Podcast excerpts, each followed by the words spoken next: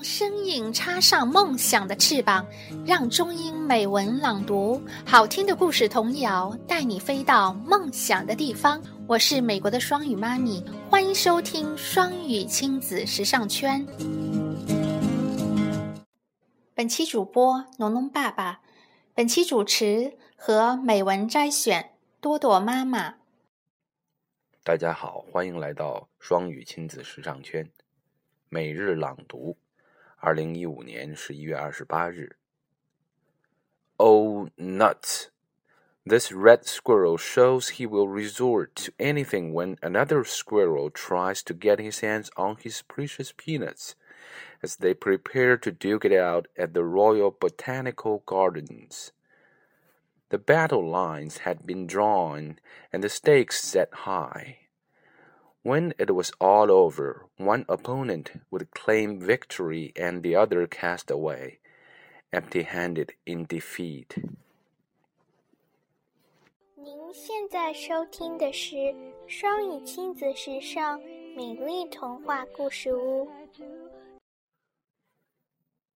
大家好，欢迎来到双语亲子时尚圈。每日朗读。 二零一五年十一月二十九日。Let's pack our bags and lie on the easy stream. Feel the water on our backs, where we can carry on dreaming, where we can finally be where we'd like to be.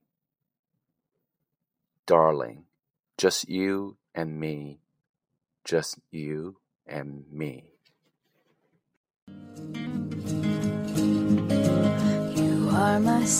感谢收听。想收听更多中英文故事童谣和每日朗读，请关注公众微信“双语亲子时尚圈”。想参加每日中英文朗读、经典对白、双语连载、K 歌接龙、育儿亲子交流等各种活动，请在我们微信订阅号“双语亲子时尚圈”回复“双语亲子”加入微信群参加活动。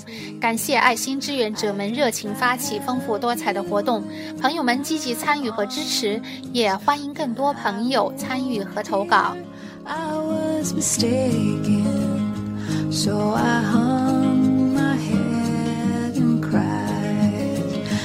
are my sunshine my only sunshine